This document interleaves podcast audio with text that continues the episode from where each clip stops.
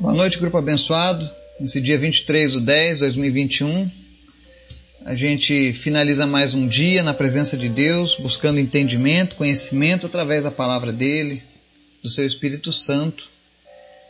E essa semana a gente vai estar falando especialmente acerca do testemunho de Israel diante da história, alguns feitos, alguns testemunhos acerca da palavra de Deus.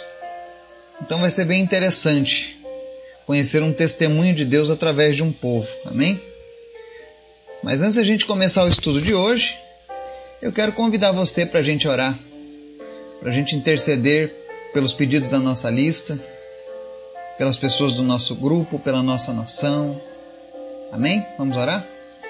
Obrigado, Deus, porque tu és bom e maravilhoso. Tua misericórdia se renova todos os dias. Hoje nós podemos experimentar a tua misericórdia, porque se nós estamos ouvindo essa mensagem, é porque a tua graça nos alcançou, Senhor. Obrigado por tudo, Jesus. Obrigado por tudo que o Senhor tem feito e por tudo aquilo que o Senhor fará através das nossas vidas e com as nossas vidas. Eu te apresento as pessoas do nosso grupo, as pessoas que estão nos acompanhando, que estão nos ouvindo, seja pela internet, seja através do WhatsApp. Que Teu Espírito Santo venha se manifestar no coração de cada pessoa, aumentando a fé e a crença dela em Ti, Senhor, a cada dia. Supre, Deus, todas as nossas necessidades, tudo aquilo que nós precisamos, o Senhor conhece. Nós te apresentamos em especial aqueles que estão enfermos nessa noite. Visita, Deus, o Diego. Cura ele, meu Deus, da sua doença, a doença de Crohn. O Senhor é poderoso, o Senhor pode reverter todo e qualquer diagnóstico, Pai. Te apresento também o Osmair Neto e o Ed, que estão sofrendo com a Covid, entubados. Fortalece eles nesse momento. Em nome de Jesus, que todo o sistema imunológico deles seja agora restaurado e que eles possam combater essa doença, Deus, de uma maneira sobrenatural. Em nome de Jesus. Visita também, Deus, aqueles que lutam contra o câncer, a Arléia Terezinha, o Aldonido Santos, a Regiane Matos, Ana Paula Gerlach e tantos outros, Pai. Visita agora cada uma dessas pessoas e vai retirando, Deus, toda a raiz do câncer. Em nome de Jesus, nós oramos para que esse câncer desapareça e não volte mais, em nome de Jesus. Meu Deus, faz os teus milagres no nosso meio. Nós te apresentamos essas vidas, essas pessoas, porque nós cremos no teu poder, Pai. Também oramos a Deus pela igreja perseguida, por aqueles que estão entregando suas vidas no campo missionário, nos países onde há perseguição. Oramos por aqueles, ó Deus, que estão sofrendo nesse momento com a fome, com as dificuldades. Que o Senhor esteja visitando agora cada pessoa, Deus, despertando o teu povo, Deus, para ser abençoador onde quer que eles estejam. Também te pedimos nessa noite, Espírito Santo de Deus, se faça presente nas nossas vidas, nos ensina e fala conosco através da palavra. Em nome de Jesus. Amém e amém. Ontem eu assisti aquele filme O Menino do Pijama Listrado. Não sei se você já assistiu esse filme, mas se não assistiu, eu recomendo. Além de ser um bom filme, ele tem uma mensagem muito forte, muito impactante. E isso tem a ver com a vida com Deus também. Porque o tema central daquele filme é focado em Auschwitz, naqueles campos de concentração onde os judeus eram exterminados. E a história mostra um ódio dos nazistas em relação aos judeus. E durante toda a história, nós temos acompanhado o ódio das nações, o ódio dos muçulmanos, dos árabes com relação aos judeus. Onde quer que eles estão, eles sempre são odiados. E aí vem a pergunta: de onde vem tanto ódio, né? Contra um povo? O que é que eles fizeram, né? O apóstolo Paulo, por exemplo, era judeu. E lá na carta aos Romanos, capítulo 9, do verso 1 ao 6, ele diz assim: Digo a verdade em Cristo, não minto. Minha consciência o confirma no Espírito Santo. Tenho grande tristeza e constante angústia em meu coração, pois eu até desejaria ser amaldiçoado e separado de Cristo por amor de meus irmãos, os de minha raça, o povo de Israel. Deles é a adoção de filhos, deles são a glória divina, as alianças, a concessão da lei, a adoração no templo e as promessas. Deles são os patriarcas, e a partir deles se traça a linhagem humana de Cristo, que é Deus acima de todos, bendito para sempre. Amém. Não pensemos que a palavra de Deus falhou, pois nem todos os descendentes de Israel são Israel. Amém? Aqui nós vemos um desabafo do apóstolo Paulo. Um homem que era judeu por nascimento, judeu por religião, judeu por tradição, mas que encontrou Jesus. E encontrou em Jesus uma nova vida. Mas mesmo ele conhecendo a palavra de Deus e tudo aquilo que Deus estava fazendo, o seu coração se angustiava ao ver o seu povo judeu ainda separado do amor de Cristo. Ao ponto dele até mesmo desejar que, se fosse para alcançar os seus irmãos, se fosse para o povo de Israel ser alcançado pela graça de Jesus, ele preferiria ser amaldiçoado e separado de Cristo. Um dos homens que mais demonstrou paixão por Jesus, ao ponto de dizer que para ele não importava viver ou morrer, porque Cristo era o mais importante. O amor dele pelo seu povo era tão grande que ele, se ele pudesse escolher, se Deus desse para ele uma opção, Paulo, é o seguinte: eu vou te mandar para o um inferno, você vai ser amaldiçoado e separado do amor de Cristo para sempre, mas eu vou salvar o teu povo. Paulo deixa claro. A consciência está dizendo aqui, e confirmado no Espírito Santo. Esse era um desejo que ele tinha no coração.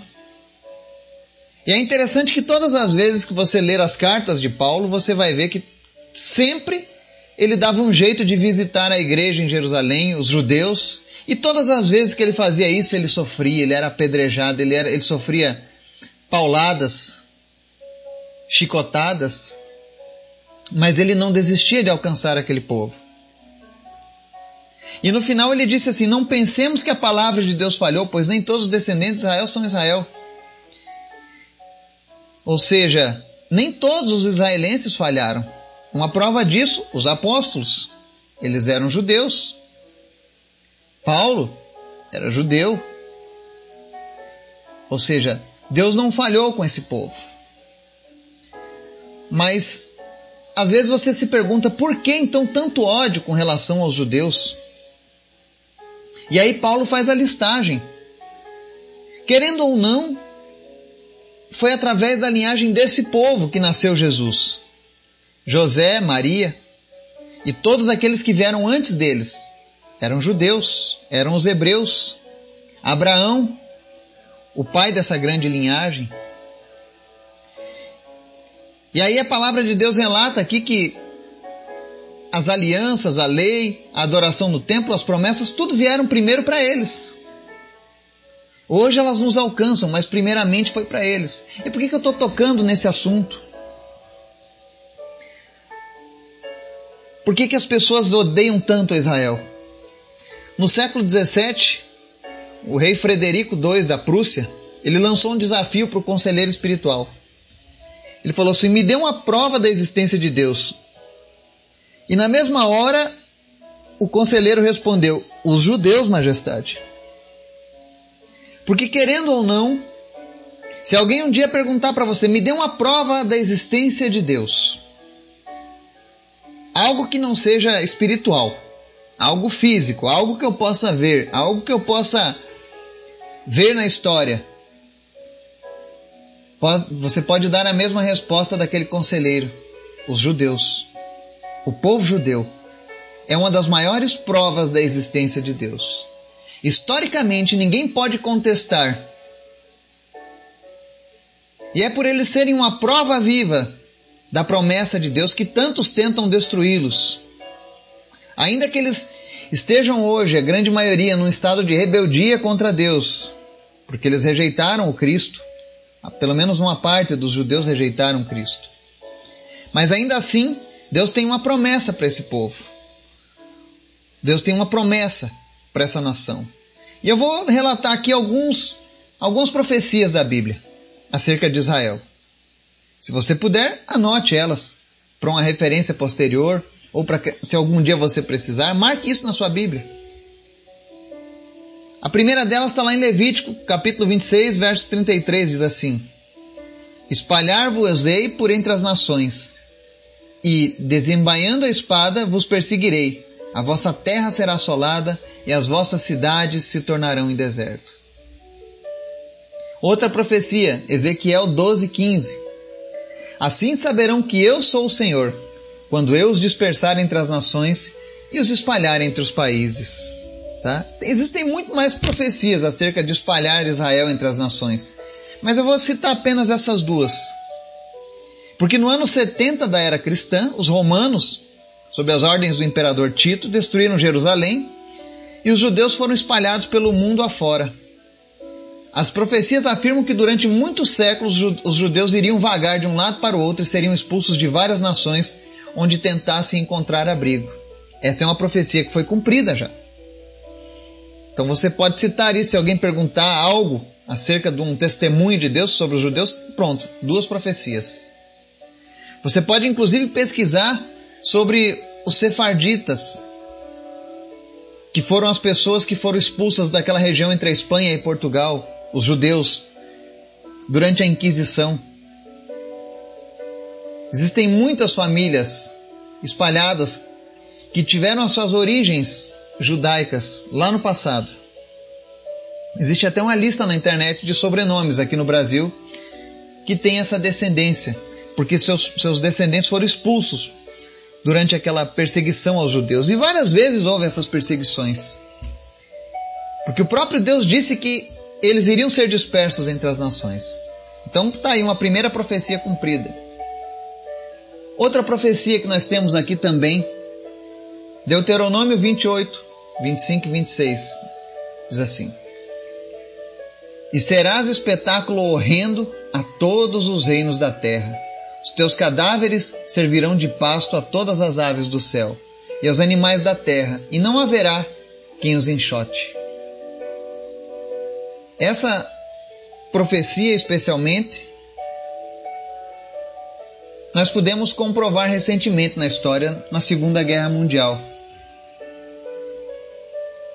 E foi isso que me chamou a atenção para a gente falar um pouco sobre o testemunho de Deus em Israel. Quando eu vi aquele filme, aquilo ali tocou o meu espírito. Porque realmente na Segunda Guerra os nazistas mataram 6 milhões de judeus. E muitos corpos ficaram espalhados ao sol sem sepultamento.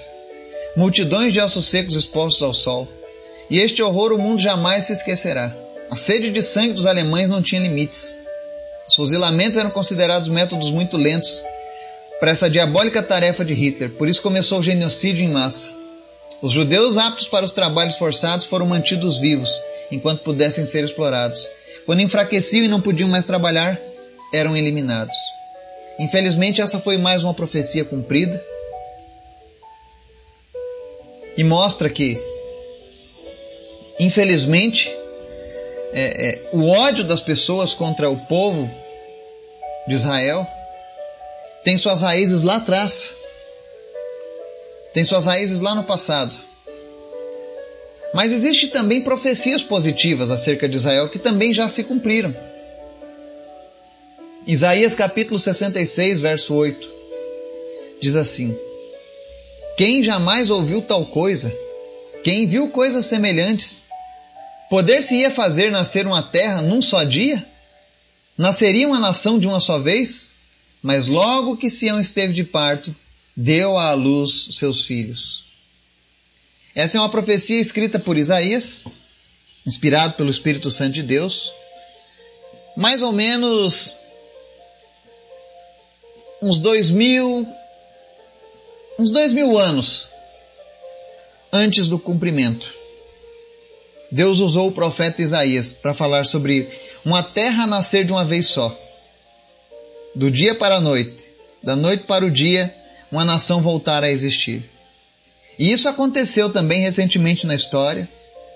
no dia 29 de novembro de 1947. Apenas dois anos depois do Holocausto, foi criado o novo Estado de Israel. E isso prova uma nação que renasceu em um único dia. Inclusive, um brasileiro fez parte da assinatura desse tratado na ONU, transformando Israel numa nação novamente. Nunca na história da humanidade aconteceu de uma nação ficar tanto tempo longe da sua terra, longe da sua pátria, e não perder a, sua identidade. E ainda por cima, recuperar a sua terra que havia sido tomada. Apenas Deus pode fazer com que essas coisas aconteçam. É por isso que a palavra de Deus é fiel. É por isso que a palavra de Deus sempre se cumpre. E quando perguntarem para você, você já tem agora três exemplos de profecias que Deus falou na história acerca do povo de Israel e que se cumpriram. E por que, que é interessante nós sabermos sobre isso? É porque assim como Deus cumpriu essas profecias, existem outras profecias que serão cumpridas na palavra dele. E uma dessas profecias fala da volta de Jesus.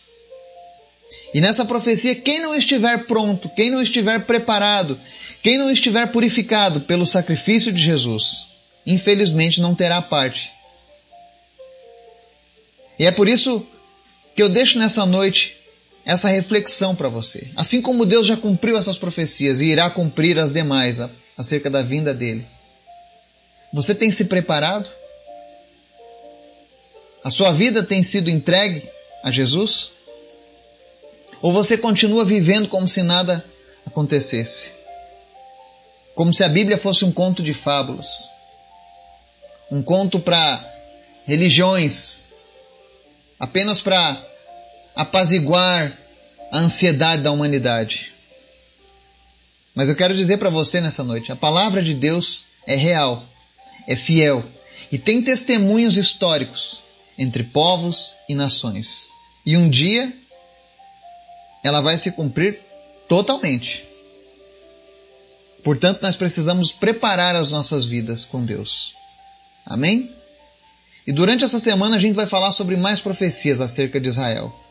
Que o Espírito Santo de Deus possa estar falando ao teu coração em nome de Jesus. Amém e amém.